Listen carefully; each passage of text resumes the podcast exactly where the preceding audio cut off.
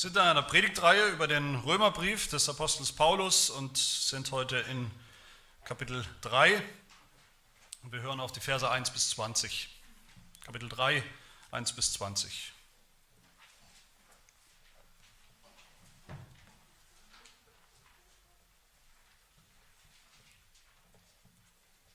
Wir haben schon gehört im Römerbrief, wie Paulus ins Gericht geht mit den Heiden und ihren Ausreden, vermeintlichen Ausreden vor Gott. Dann haben wir gehört, wie Paulus, der Apostel Paulus, ins Gericht geht mit sogar den Juden und ihren vermeintlichen Ausreden.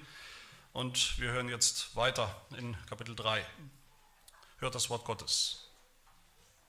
Was hat nun der Jude für einen Vorzug? Oder was nützt die Beschneidung? Viel in jeder Hinsicht. Denn vor allem sind ihnen die Aussprüche Gottes anvertraut worden. Wie denn, wenn auch etliche untreu waren, hebt etwa ihre Untreue die Treue Gottes auf? Das sei ferne. Vielmehr erweist sich Gott als wahrhaftig, jeder Mensch aber als Lügner, wie geschrieben steht, damit du Recht behältst in deinen Worten und siegreich hervorgehst, wenn man mit dir rechtet. Wenn aber unsere Ungerechtigkeit Gottes Gerechtigkeit beweist, was sollen wir sagen? Ist Gott etwa ungerecht, wenn er das Zorngericht verhängt? Ich rede nach Menschenweise. Das sei ferne. Wie könnte Gott sonst die Welt richten?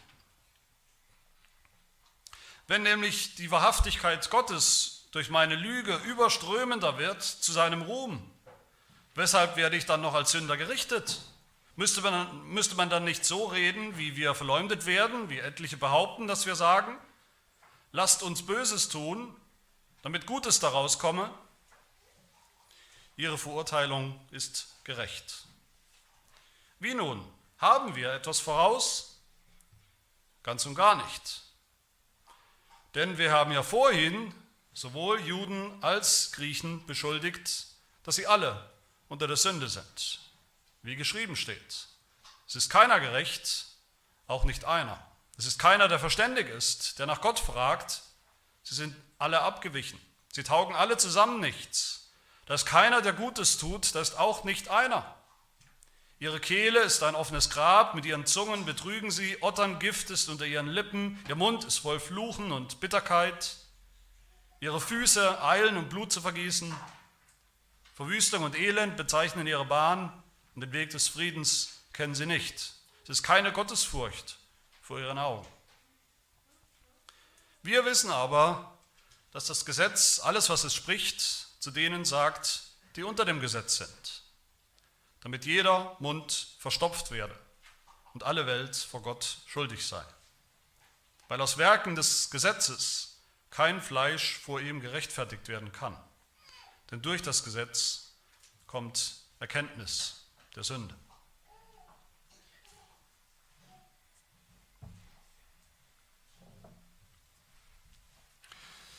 Der Römerbrief des Apostels Paulus ist nicht ganz leicht, das gebe ich gern zu, nicht ganz leicht zu verstehen. Es ist nicht meine Schuld, ich habe ihn nicht geschrieben. Vielleicht denkt er das auch manchmal bei den Predigten, das ist nicht ganz leicht, was wir da im Römerbrief hören. Bei den Predigten wiederum kann es durchaus meine Schuld sein. Mir jedenfalls geht das auch so in der Vorbereitung, in der Predigtvorbereitung, jede Woche neu. Das ist alles nicht so ganz leicht. Dabei muss ich dann immer wieder schmunzeln oder lachen, wenn ich dann mich immer wieder daran erinnere und auch tröste damit, wie Petrus, der andere große Apostel, gerade über Paulus, über Paulus Briefe geschrieben hat. Im zweiten Petrusbrief sagt er über Paulus Briefe, in ihnen ist manches schwer zu verstehen. Wenn das selbst Petrus schon gesagt hat, wenn er selbst im Wort Gottes steht, dann denke ich, sind wir da in guter Gesellschaft. Aber das größere Problem ist, mit den Briefen des Paulus, mit dem Römerbrief hier auch, ist nicht, dass er schwer zu verstehen ist. Das größere Problem ist, dass die, die Paulus gehört haben, die diesen Römerbrief gehört haben und die ihn heute hören, ihn gern missverstehen wollen. Das ist das größere Problem. Und auch das sagt Petrus interessanterweise in dem Vers, wo er das sagt über Paulus Briefe. Da sagt Petrus weiter, dass was sie verstanden haben, das verdrehen die unwissenden und ungefestigten Leute gern zu ihrem eigenen Verderben. Das Verdrehen sie ist das größere Problem als das, was sie nicht verstehen. Und Paulus hat das erlebt, hat das immer wieder erlebt, wie er was sagt und wie ihm direkt danach sein Wort im Mund umgedreht wurde. Er hat das erlebt bei den Juden und ihren Schriftgelehrten, ihren Rechtsverständigen. Er hat das aber auch bei Christen erlebt. Was er sagt, was er gesagt hat über das Gesetz, wurde ihm sofort im Mund verdreht. Was er gesagt hat über das Evangelium, wurde ihm regelmäßig sofort im Mund verdreht von Christen. Letztes Mal haben wir gehört von den wunderbaren Privilegien, die die Juden hatten als Volk Gottes über so eine lange Zeit. Nur sie haben das Gesetz bekommen, die zehn Gebote aufgeschrieben, sogar festgehalten für immer auf Steintafeln. Nur sie hatten die Beschneidung als Zeichen, als Bundeszeichen. Nur sie waren ganz offenbar und offensichtlich Gottes einziges Volk, einziges Bundesvolk. Privilegien, die doch zeigen, haben die Juden gedacht. Privilegien, die doch eindeutig zeigen, dass wir als Juden scheinbar in einer besseren Position sind vor Gott in Bezug auf das Heil und das Leben, das ewige Leben, als alle anderen Menschen auf der Welt. Ein scheinbarer Vorteil, wie wir gesehen haben, ein scheinbarer Automatismus sogar, dass sie, dass die Juden sich wegen dieser Privilegien, die sie haben, von Gott, keinen Kopf mehr zu machen brauchen über die Sünde über die Sünde, die sie noch tun. Keinen Grund haben, dass sie keinen Grund haben, schon lange keine Dringlichkeit mehr sehen darin, Buße zu tun als Volk Gottes. Und schon gar keine Angst gehabt haben vor Gottes Zorn, vor Gottes Gericht, was sie ja nach ihrem Denken sowieso nichts angeht, sowieso nicht betrifft. Und in seiner Anklage als Staatsanwalt sozusagen, hat der Apostel Paulus zu den Juden dann am Ende von Kapitel 2 sehr, sehr deutlich gesagt, mit all diesen Privilegien, die ihr hattet, ja, mit all diesen Privilegien konnte ihr euch überhaupt nichts kaufen. All diese Privilegien, selbst die größten, die er auch genannt hat, das Gesetz zu haben und die Beschneidung zu haben, selbst diese größten Privilegien bringen euch am Ende überhaupt gar nichts, wenn sie euch nicht zum Glauben führen zu Jesus Christus führen, zum Erlöser, zum Messias führen. Das Gesetz habt ihr bekommen mit dem einzigen Zweck, damit es euch zu Christus führt, dem Erfüller, dem Ziel des Gesetzes. Die Beschneidung habt ihr bekommen mit dem einzigen Zweck, damit es euch zu Jesus Christus führt und zu seiner Beschneidung am Kreuz, die Vergebung der Sünden. Aber ihr glaubt ja nicht, hat Paulus gesagt. Ihr kommt ja nicht zu diesem Erlöser. Er kommt nicht zu Gott mit bußfertigem Herzen. Er kommt nicht zu Christus, weil er den ja sowieso scheinbar nicht braucht. Und hier in Kapitel 3 finden wir jetzt sozusagen die Reaktion der Juden auf das, was er gesagt hat. Und man kann sagen, man muss sagen, es ist eine trotzige Reaktion, eine beleidigte Reaktion und es ist eine Überreaktion. Gleich in Vers 1 in der Frage, die ja von den Juden kommt, da muss man ein bisschen genau hinschauen, wer da eigentlich jetzt spricht oder wem diese Worte, die wir da hören in diesen Versen, in den Mund zu legen sind. Das sind Fragen von den Juden, die von den Juden kommen. Was hat denn dann der Jude für einen Vorzug? Was nützt denn dann die Beschneidung? Paulus, wenn, wenn das stimmt, alles stimmt, was du gerade gesagt hast, auch in Kapitel 2, das Gesetz an sich bringt gar nichts, damit wir vor Gott bestehen können, schon gar nicht automatisch. Die Beschneidung bringt nichts automatisch und an und für sich, sagen die Juden hier sagen sie empört und beleidigt, was haben wir Juden denn dann überhaupt noch für einen Vorteil? Was bringt es dann überhaupt noch eigentlich, dass wir Juden sind, dass wir Juden waren die ganzen Jahrhunderte? Wir können ja eh nichts recht machen. Wir können es Gott sowieso nicht recht machen. Und das ist genau das, was Petrus meint in diesem Vers, den ich vorhin zitiert habe, dass manche das, was Paulus sagt, eben verdrehen, dass sie ihm das Wort im Mund verdrehen zu ihrem eigenen Verderben. Vielleicht kennt ihr das auch, ich denke, das, sicher kennen wir das alle. Das ist ein sehr, sehr typisches Muster, Kommunikationsmuster, Verhaltensmuster, gerade wenn man ertappt wird bei etwas, was nicht in Ordnung war, bei einem Fehlverhalten, wenn man ertappt wird bei einem sündhaften Verhalten.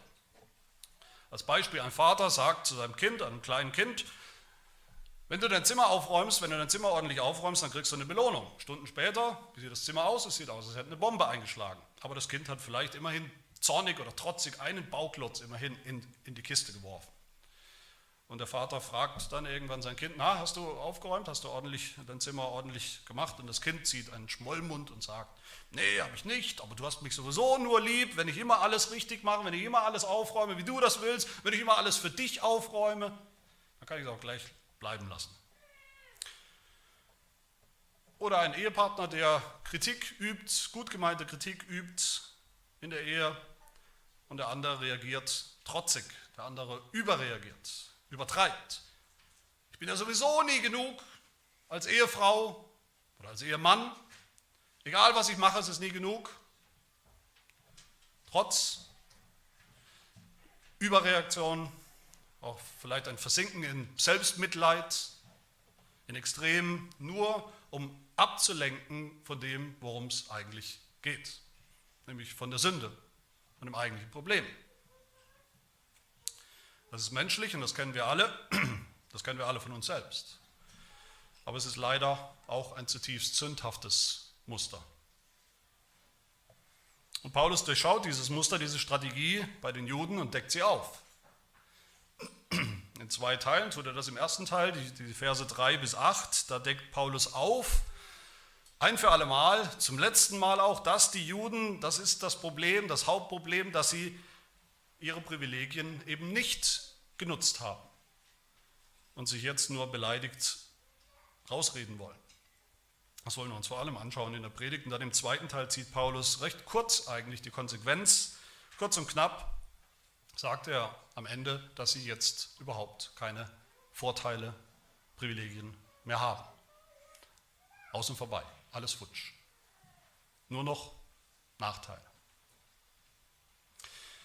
Zu dem ersten Punkt, zu dem wahren Vorteil der Juden. Wie gesagt, wir müssen hier wirklich uns da reinversetzen, die Stimme eigentlich dieser Juden hören, uns vorstellen, wie sie böse, sauer, beleidigt sind, wie sie zu Paulus sagen, immerhin einem Mitjuden, das ist ja nicht ein Fremder, Paulus war ja ein Mitjude, wie sie zu ihm sagen, Paulus, du nimmst uns alle unsere Privilegien weg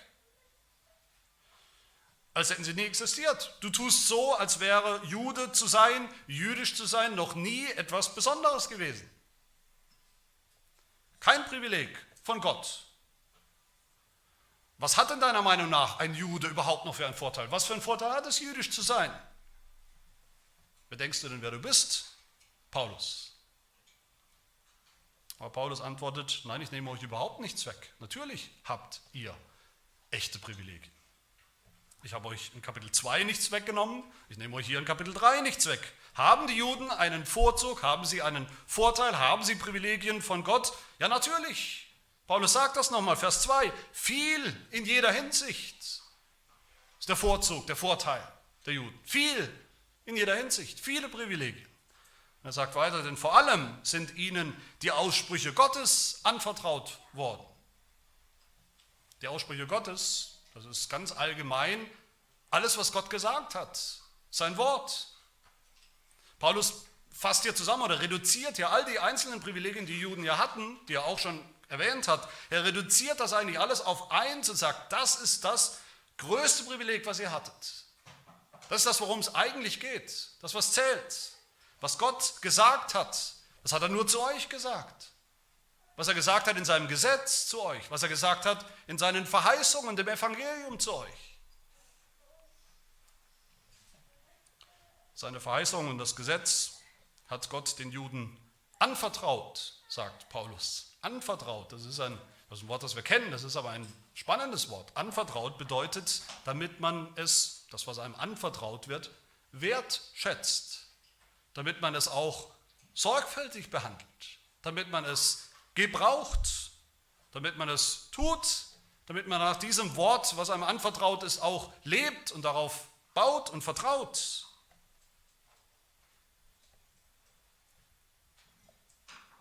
Aber genau das haben die Juden nicht getan. Weder das Gesetz haben sie gehalten, wie sie sollten, noch haben sie auf Gottes Verheißungen vertraut, die Verheißungen des Evangeliums. Die vielen Vorteile, die sie hatten, ohne Zweifel, dass sie die Aussprüche Gottes hatten, sein Wort, sie allein, haben sie nicht gebraucht, sondern missbraucht zu ihrem Verderben, verdreht. Und die Juden wissen das.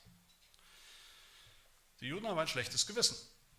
Nur ein schlechtes Gewissen kann erklären, was hier vor sich geht in diesem Dialog zwischen den Juden und Paulus, in der Reaktion der Juden. Diese drei Fragen hier in Vers 3, Vers 5, Vers 7, drei Fragen, die Paulus hier stellt, über alle, die er selbst aus dem Mund der Juden gehört hat. Dreimal geben die Juden zu, dass sie das Wort, Gottes Wort nicht gehalten haben. Dreimal erfinden sie deshalb eine Ausrede. Und dreimal entlarvt Paulus ihre faulen Ausreden, mit denen sie sich rausreden wollen. Dreimal entlarvt er ihren Unglauben.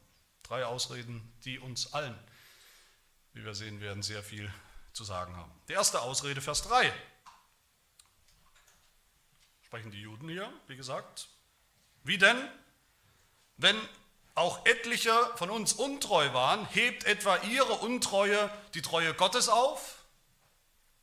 Die Juden geben hier zu, okay, Paulus, du hast recht, einige waren untreu, okay, vielleicht viele von uns, vielleicht die meisten von uns waren untreu. Wir waren untreu gegenüber Gottes Gesetz. Ja, wir wissen das. Wir waren untreu gegenüber Gottes Bund. Untreu, obwohl wir beschnitten sind, obwohl wir sein Volk sind. Aber anstatt das zu bereuen an diesem Punkt, anstatt Buße zu tun, kommen die Juden hier mit einer theologischen Ausrede. Und die geht so.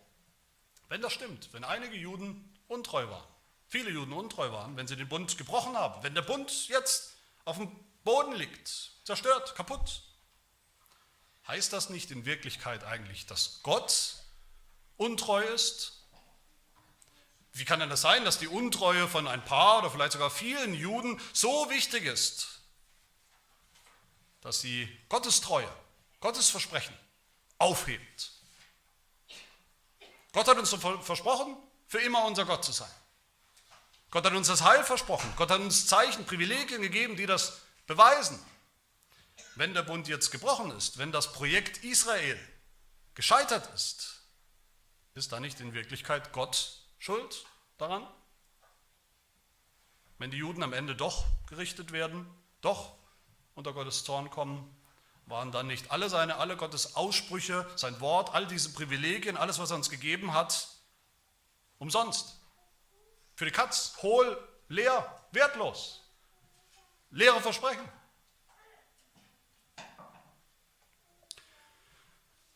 Und Paulus durchschaut dieses, diese Argumentation als das, was es ist, nämlich eine, eine perverse theologische oder pseudotheologische Ausrede. Und er hat nur eine Antwort parat, die stärkste Antwort, die er in seinem Vokabular findet, nämlich das sei ferne. Für uns klingt das nicht so stark, aber das ist die stärkste negative Antwort, die er hat. Heute würde man vielleicht eher sagen, das ist absolut unmöglich, absolut undenkbar. Wie kommt er darauf, auch sowas überhaupt nur zu denken? Und er sagt den Juden, wie sie wirklich reagieren sollen oder hätten sollen, mit einem Beispiel, mit einem Zitat aus dem Alten Testament, mit einem Beispiel, das sie alle kennen, das jeder Jude in und auswendig kannte. Nämlich das Beispiel von König David, von ihrem König, dem wichtigsten König der Juden in der Geschichte. Dieses Beispiel, was ist da passiert? David wusste, dass er gesündigt hat. Er hat gesündigt, aber gab es keine Frage. Er hat die Ehe gebrochen mit Bathseba, einer Frau, die nicht seine Frau war. Er hat deren Mann ermorden lassen. Er hat vertuscht, er hat die Sünde vertuscht, wie die Juden. Aber dann wurde David konfrontiert von einem anderen Juden, konfrontiert wegen seiner Sünde. Und was tut David? Er tut Buße. Er tut Buße. Er sagt zu Gott in Psalm 51, woher dieses Zitat hier kommt, David sagt zu Gott, an dir allein habe ich gesündigt und getan, was böse ist in deinen Augen. König David mit denselben Privilegien wie jeder andere Jude, vielleicht noch mehr Privilegien als jeder andere Jude, als König, hat eben nicht gesagt, Gott, du wärst doch eigentlich sowas wie untreu, wenn du mich richten würdest als Juden, mit meinen Privilegien, als König der Juden. Du musst mich doch retten, das ist doch dein Job. Im Gegenteil, David hat genau das gesagt, was Paulus hier zitiert. In Vers 4 aus Psalm 51, David hat gesagt, ich tue Buße, damit du, Gott, Recht behältst in deinen Worten und siegreich hervorgehst, wenn man mit dir rechtet, zankt und streitet und Ausreden über Ausreden vorbringt. David wusste, Gott ist treu, selbst wenn er richtet. Gott wird treu sein, selbst wenn er mich richtet, den König der Juden. Wegen meiner Sünde. Die Untreue, wusste David, die Sünde, die liegt bei Menschen und nicht bei Gott. Den Fehler für unsere Untreue, für unsere Sünde bei Gott zu suchen, ist nichts anderes als Blasphemie, als blanke Gotteslästerung. Und bevor wir, was wir ja gerne tun, bevor wir hier zu schnell oder vielleicht nur mit den Juden ins Gericht gehen, kennen wir das nicht auch? Diese Ausrede, diese erste. Als Christen. Ich habe das letztes Mal ja schon mal gesagt, wir Christen, wir haben ja auch Privilegien, echte Privilegien. Wir haben auch Gottes Wort, seine Aussprüche. Wir haben auch Privilegien, Zeichen wie die Taufe und das Abendmahl, das Herrenmahl, Zeichen, die auch äußerlich schon zeigen, dass wir zu Gott, zu seinem Volk gehören. Aber ich habe auch gesagt, letztes Mal, auch wie Paulus, diese Taufe bringt nichts, rein gar nichts, wenn sie uns nicht zu Jesus Christus führt. Das Herrenmahl bringt nichts, rein gar nichts, wenn es uns nicht zum Glauben führt an Jesus Christus führt und mit ihm verbindet. Mitgliedschaft in der Gemeinde bringt ultimativ nichts, rein gar nichts, wenn wir nicht glauben. Jetzt gibt es aber Christen, und ich hatte schon mehr als einmal solche Gespräche, die sagen dann, okay, wenn das so ist, wenn die Taufe, die biblische Taufe, das, die, die Wassertaufe an sich sowieso nichts bringt, an sich sowieso kein Heil, keine Erlösung garantiert, dann können wir es auch gleich bleiben lassen mit diesem Privileg. Es ist ja gar kein Privileg. Oder das Herrnmal, wenn das Herrnmal nicht sowieso in sich wirkt und garantiert, dass ich gerettet bin, dass ich niemals mehr ins Gericht komme, egal wie, egal was. Was bedeuten dann diese Zeichen, diese Privilegien überhaupt noch? Dann sind das keine Privilegien, dann können wir sie gleich abschaffen. Und es gibt Christen, die sagen, diese Zeichen brauchen wir nicht. Das ist alles geistlich heute, wir brauchen keine Wassertaufe, wir brauchen kein Herrnmal mit Brot und Wein und andere. Vielleicht denken wir auch manchmal, wenn es wirklich sein kann, dass ein Mensch, ein Christ, der getauft ist, der am Herrn mal teilnimmt, ein ordentliches Mitglied der Gemeinde, am Ende doch verloren geht, am Ende doch ins Gericht kommt, egal wie und warum. Warum dann das alles? Sind das nicht dann alles leere Zeichen, leere Versprechen, wenn sie nicht automatisch funktionieren? Und ist dann nicht am Ende sowieso Gott schuld, der uns diese Dinge ja gegeben hat und die funktionieren halt nicht? Der Fakt ist, Gottes Wort ist wahr, seine Aussprüche sind wahr, seine Verheißungen sind wahr und sein Gesetz ist wahr. Die Zeichen und Privilegien, die Gott uns gibt, das sind Hilfsmittel, echte Hilfsmittel, die uns umso mehr zum Glauben führen sollen, zu Jesus Christus führen sollen. Umso mehr, nicht weniger, wie die Juden gedacht haben, wie wir manchmal denken. Das ist, funktioniert automatisch. Brauche ich ja fast nicht mehr zu glauben, es funktioniert ja sowieso. Gott hat sie uns gegeben, damit sie uns umso mehr zum Glauben führen und nicht weniger. Wenn wir trotz dieser Privilegien, die wir haben, die die Juden hatten und die wir haben, nicht glauben, sondern sogar noch die Schuld bei Gott suchen, den Fehler bei Gott suchen. Dann zeigt das das ganze wahre Ausmaß unserer eigenen Verdorbenheit und Sünde und nicht Gottes Untreue. Die zweite Ausrede, Vers 5. Die Juden wieder, wenn aber unsere Ungerechtigkeit Gottes Gerechtigkeit beweist, was sollen wir dann sagen? Ist Gott etwa ungerecht, wenn er das Zorngericht verhängt?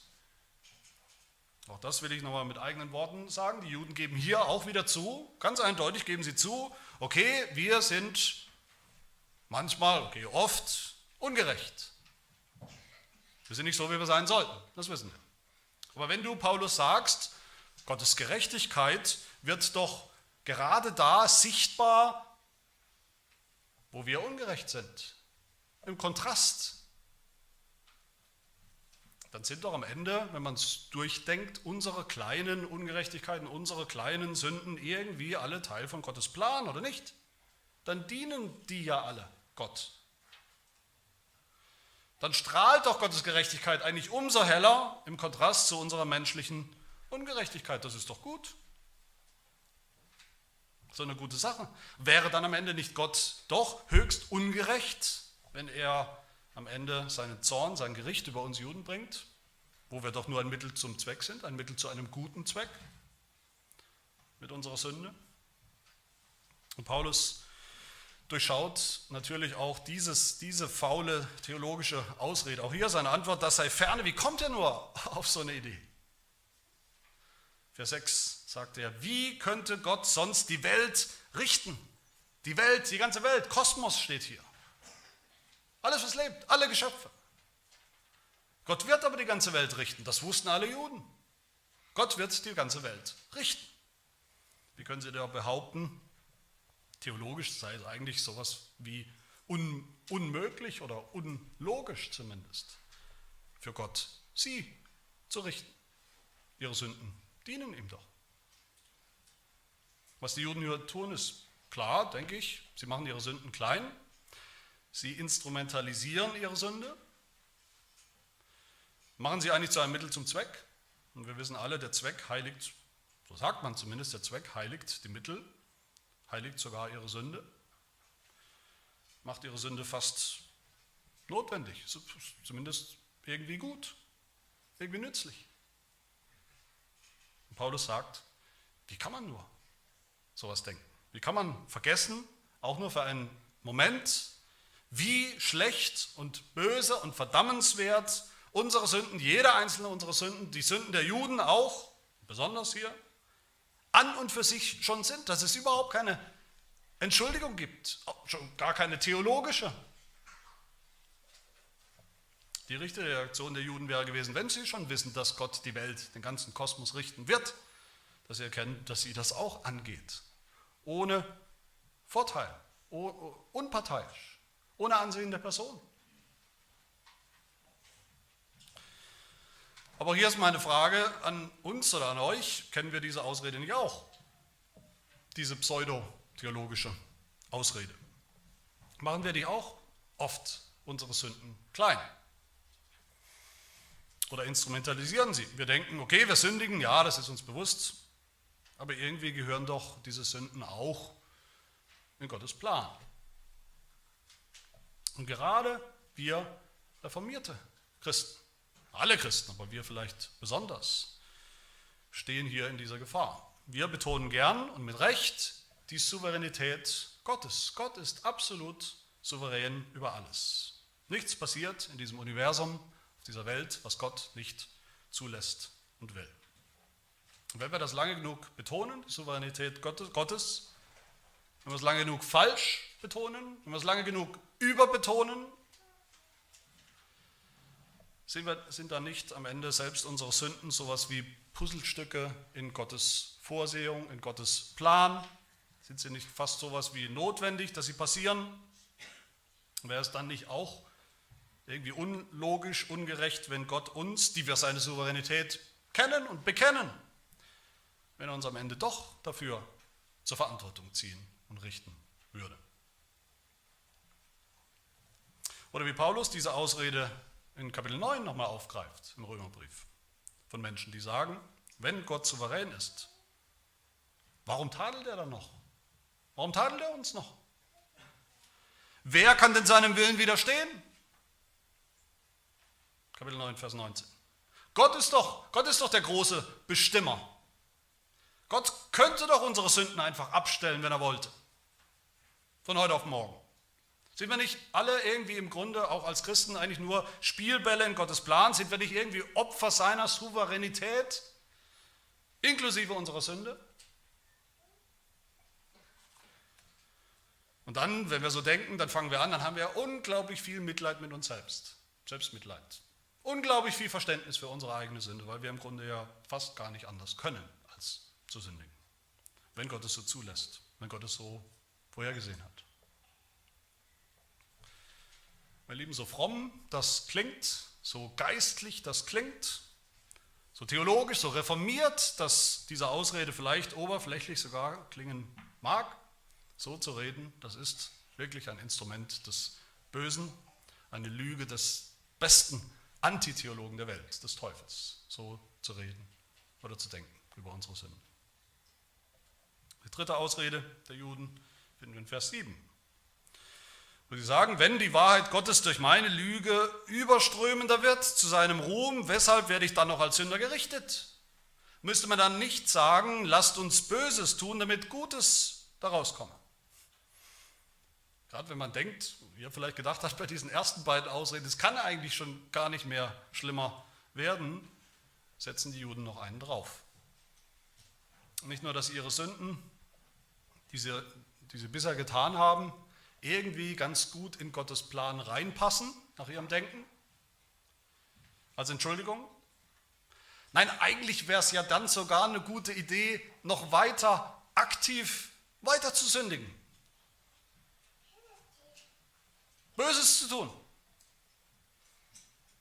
Wenn wir sowieso Gott nicht beeindrucken können mit unseren Werken, was du, Paulus, ja immer wieder gesagt hast, mit Werken kommen wir nicht weit vor Gott, dann wäre es doch vielleicht gut, dass wir einfach weiter sündigen. Natürlich mit dem frommen Wunsch, mit dem frommen Motiv, dass etwas Gutes dabei herauskommt, dass Gott umso mehr gerühmt und gepriesen wird. Für seine Wahrheit, für seine Gerechtigkeit, für seine Aufrichtigkeit. Aber meine Lieben, selbst diese sicherlich perverseste aller Ausreden für die Sünde, eben weiter zu sündigen, soli deo gloria, zur Ehre Gottes sündige ich weiter. Das ist das, was sie meinen hier. Selbst darauf haben die Juden überhaupt kein Patent. Auch das gibt es zuhauf unter Christen, selbst das gibt es zuhauf als pseudochristliche Ausrede. Vielleicht sagen wir nicht unbedingt, okay, aktiv weiter sündigen, vielleicht würden wir das nicht sagen, aber oft genug sündigen wir doch weiter. Oft genug setzen wir auf die kleine Sünde, der wir uns bewusst geworden sind und mit der wir viel Geduld haben, die wir dahin köcheln lassen, noch eine größere drauf und denken, das macht alles besser. Ein Gemeindeglied konfrontiert das andere, einen Bruder oder eine Schwester in der Gemeinde wegen einem Fehlverhalten, wegen einer Sünde, um ihm zu helfen, um ihm zurecht zu helfen und der andere sagt, mit dir will ich nichts mehr zu tun haben, wenn das so ist. Wenn ich so schlimm bin, dann brechen wir am besten den Kontakt ab. Mit dir will ich nichts, ja, da brauchst du dich nicht mehr belasten mit mir. Es ist für dich ja noch besser, wenn wir den Kontakt abbrechen, wenn ich so schlimm bin. Beleidigt, nicht bereit, Kritik, Ermahnung anzunehmen wegen der kleinen Sünde, sondern lieber noch eine größere draufsetzen. Böses tun, damit Gutes dabei rauskommt. Oder ein Ehepartner, der zum anderen sagt, wenn du, wenn du dies oder jenes tust, das verletzt mich, das verletzt mich immer sehr, das finde ich nicht in Ordnung. Und der andere sagt, wenn es so ist, dann bist du halt leider anscheinend mit dem Falschen verheiratet. Wahrscheinlich wäre es eh besser, wir würden uns scheiden lassen. Ich bin sowieso nur eine Last für dich. Für dich wäre es besser, wir würden uns scheiden lassen. Würde dir sogar noch einen Gefallen tun. Böses tun, damit vermeintlich Gutes, Besseres dabei rauskommt. Paulus selbst erwähnt auch dieses perverse Verhalten auch unter Christen nochmal später in Kapitel 6. Da greift er auf, wie Christen, wie wir manchmal denken, wie wir manchmal sagen. Was wollen wir nun sagen? Kapitel 6, Vers 1. Sollten wir nicht eigentlich in der Sünde verharren, in der Sünde weitermachen, damit das Maß der Gnade voll wird? Sollten wir nicht als Jude weiter sündigen zur Ehre Gottes, als Christen weiter sündigen zur Ehre Gottes, um zu zeigen, damit wir das Prinzip sola gratia aus Gnade allein wirklich verstanden haben? Absolute Gesetzlosigkeit, sich nicht mehr einen Kopf zu machen über die Sünde, damit alles aus Gnade ist. Paulus hat nur eine kurze, eiskalte Antwort für die, die so denken, Juden, wie Heiden, wie Christen. Das ist pervers. Ihre Verurteilung ist gerecht, sagt er. Ihre Verurteilung ist gerecht, die so denken und leben. Und das führt ihn dann dazu, Paulus, dass er interessanterweise dann ja nochmal in Vers 9 genau dieselbe Frage stellt vom Anfang. Genau dieselbe Frage. Am Anfang, Vers 1 und jetzt nochmal in Vers 9. Wie jetzt? Was jetzt? Haben wir jetzt, wir Juden, haben wir jetzt einen Vorteil? Haben wir jetzt einen Vorzug oder nicht? Und diesmal beantwortet er überraschenderweise mit einem kategorischen ganz und gar nichts. Nichts. Außen vorbei. Das ist mein zweiter Punkt, den ich hier jetzt auch relativ kurz machen kann, der wahre Nachteil der Juden und der Heiden gleichermaßen. An diesen Ausreden hier, die wir gehört haben, an diesen perversesten Ausreden für die Sünde der Juden, diesen pseudotheologischen Ausreden, wo sie nicht mal am Ende davor zurückschrecken, Gott die Schuld in die Schuhe zu schieben für ihre Sünde, ihre Untreue, ihren Unglauben. Daran macht Paulus dann fest, die Privilegien der Juden haben ihnen rein gar nichts gebracht. Sie, haben, sie, sie sind nicht angekommen. Sie haben sie nicht gebraucht, sondern konsequent missbraucht. Als Ausrede. Und dann tut Paulus das hier, was für einen Juden das aller, aller war. Das allergrößte Tabu, der allergrößte Tabubruch. Im nächsten Vers, Vers 10. Er wirft die Juden, Gottes ehemaliges Volk, mit all den wunderbaren Privilegien in eine Schublade. Mit wem? Mit gottlosen Heiden. Mit gottlosen Heiden. Er sagt, so wie er eben als Staatsanwalt bewiesen hat, die Heiden, ja, dass die Heiden unter der Sünde sind, ohne Entschuldigung sind vor Gott und dass deshalb auch Gottes Gericht, Gottes Zorn auf sie zukommen wird und schon sichtbar ist. Und er sagt, genauso hat er jetzt bewiesen als Anwalt, Staatsanwalt, dass auch die Juden unter der Sünde sind, ohne Entschuldigung. Und dass deshalb auch sie Gottes Gericht erwartet. Er sagt Vers 9, vorhin schon, sagt er also in Kapitel 1 und 2, vorhin schon hat, er sowohl Juden als auch Heiden beschuldigt, bewiesen, dass sie alle gemeinsam, genau gleich, Juden und Heiden, genau gleich unter derselben Sünde sind. Und alles, was dann kommt, diese Verse, die wir wahrscheinlich alle relativ gut kennen, diese Verse 10 bis 18, Verse, Zitate aus dem Alten Testament, aus der Bibel der Juden, Verse, die jeder Jude kannte, Aussprüche Gottes, die die Juden kannten, aber die die Juden konsequent immer nur auf diese bösen, doofen Heiden bezogen haben. Die sind so. Paulus macht glasklar hier, dass diese Verse jetzt ganz genauso für die Juden gelten. Für die Juden, die in Wirklichkeit, das ist der Punkt, die in Wirklichkeit, weil sie sich geweigert haben, bis jetzt zu glauben, geweigert haben, Buße zu tun wegen ihrer Sünde, die jetzt in ihrem Status vor Gott, in ihrem Zustand selbst zu Heiden geworden sind, zu Gottlosen. Über jeden einzelnen dieser Verse oder Zitate aus dem Alten Testament könnte man viel sagen, aber ich denke, die Botschaft ist klar, wie Paulus hier den Menschen beschreibt. Den Ungläubigen, er ist jetzt allgemein, den Ungläubigen, egal jetzt, ob er von Hause aus Heide war oder ist, ein Atheist war oder eben ein Jude mit Privilegien. Wie er das beschreibt, das nennen wir in der Theologie die Lehre von der völligen Verderbtheit des Menschen.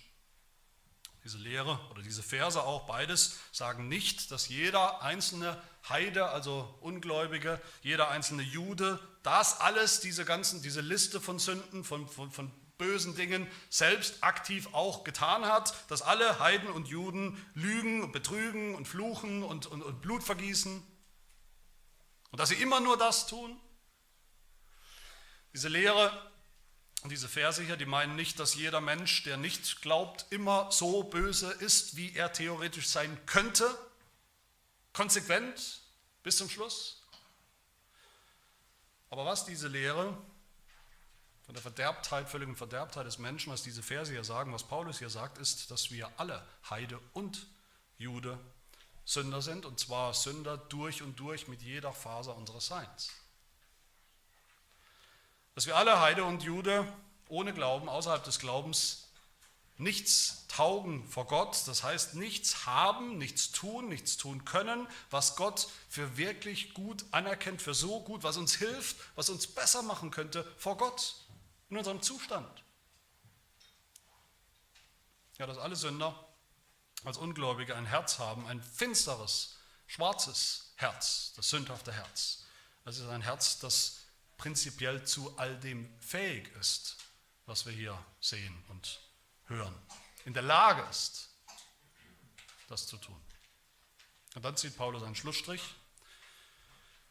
Man könnte sagen, einen Schlussstrich unter seine ganze lange Anklage von Kapitel 1, Vers 18 bis hier zieht er einen Schlussstrich darunter als Staatsanwalt die Anklage gegen die Heiden, die Anklage gegen die Juden und sein Fazit lautet Vers 19, wir wissen aber, dass das Gesetz alles, was es spricht, zu denen sagt, die unter dem Gesetz sind, mit dem Ergebnis, dass jeder Mund verstopft werde jeder Mund verstopft werde. Das ist genau das, was er versucht hat, dass alle Ausreden, die wir gehört haben, die Ausreden von den Heiden, die wir uns angeschaut haben, die Ausreden von den Juden, die Ausreden von dir, von mir, die Ausreden von Christen, alles null und nichtig ist.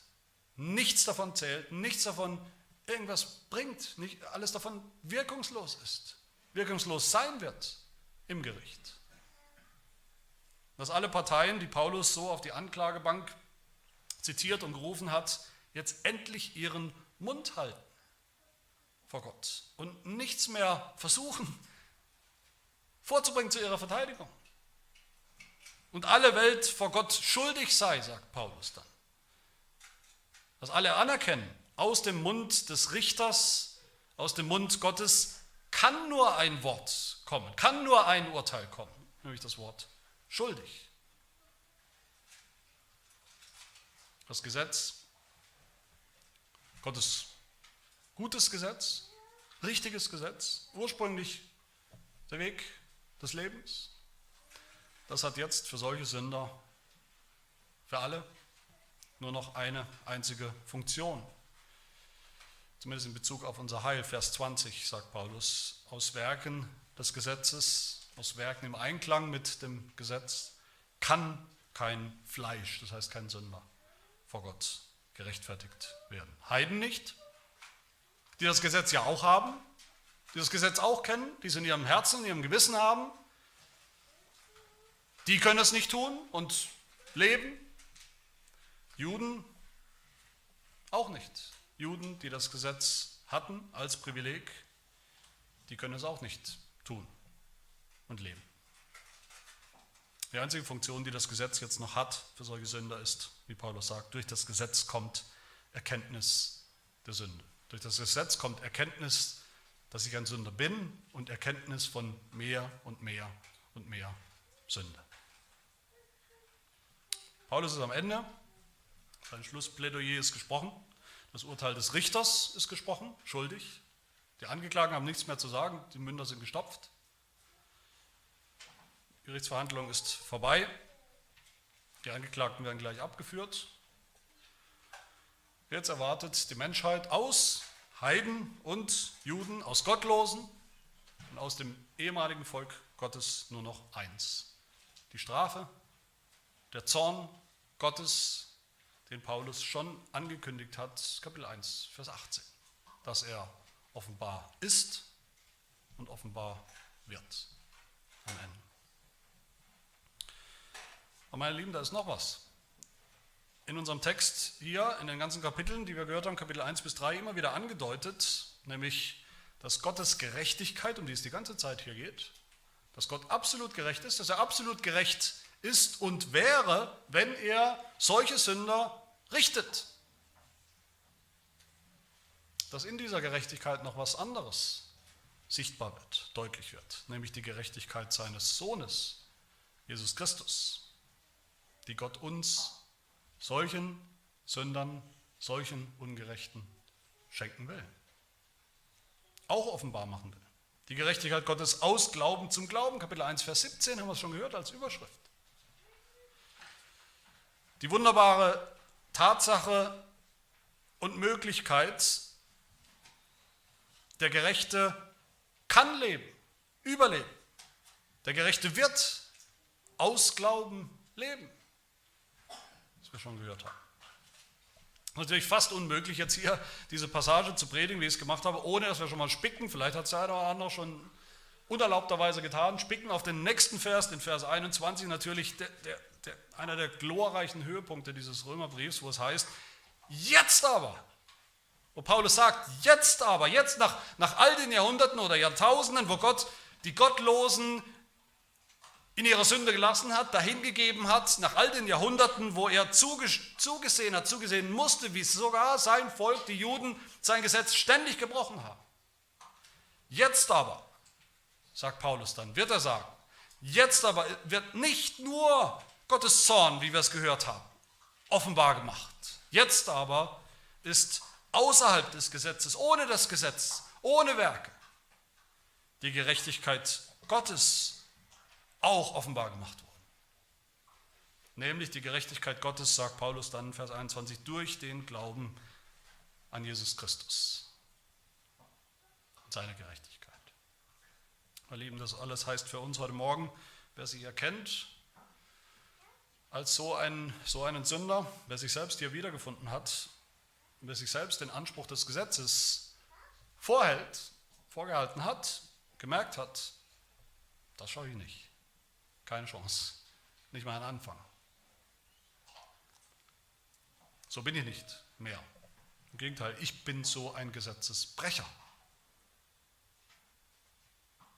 Wer selber erlebt hat, dass gerade das Gesetz uns immer wieder unsere Sünden zeigt und erkennen lässt in der ganzen Tiefe. Wer sich selbst ertappt hat, auch bei diesen vielen Ausreden, die wir gehört haben, wer sich selbst die Hand auf den Mund gelegt hat, den Mund hat stopfen lassen, wer Gottes Urteil über sich gehört hat, wirklich gehört hat, dieses Urteil schuldig und dahin kommt, dass er diesem Urteil eigentlich nur noch nickend zustimmen kann. Wer das alles einmal erkannt hat, der ist gleichzeitig in der aller, aller schlimmsten Lage und in der allerbesten Lage. Der ist in der Lage, Buße zu tun. Der kann Gottes Güte oder den kann Gottes Güte, Gottes Geduld wirklich zur Umkehr leiten. Der kann das Gesetz, den kann Gottes Gesetz, Gottes Wort, all die Privilegien, die wir haben, wirklich zu Jesus führen, zum Glauben, zum Evangelium dass er Gottes Gerechtigkeit erkennt, die ihn, die uns nicht nur richtet, sondern eben rettet in Jesus Christus. Möge das passieren nächste Woche, wo wir diesen Höhepunkt, diesen Vers uns anschauen werden, diesen wunderbaren Höhepunkt, aber auch schon diese Woche für alle, die das heute schon glauben. Amen. Wir beten. Ja, unser Gott, unser Vater, wir wissen, dass wir von Hause aus in Adam von Geburt an so unter der Sünde sind. Dass wir ohne jeden Anspruch sind vor dir, ohne jede Ausrede für unsere Sünde. Dass wir dich nicht anerkennen, dir nicht folgen, dich nicht lieben, dir nicht vertrauen und danken. Wer so ist, der ist ohne Entschuldigung.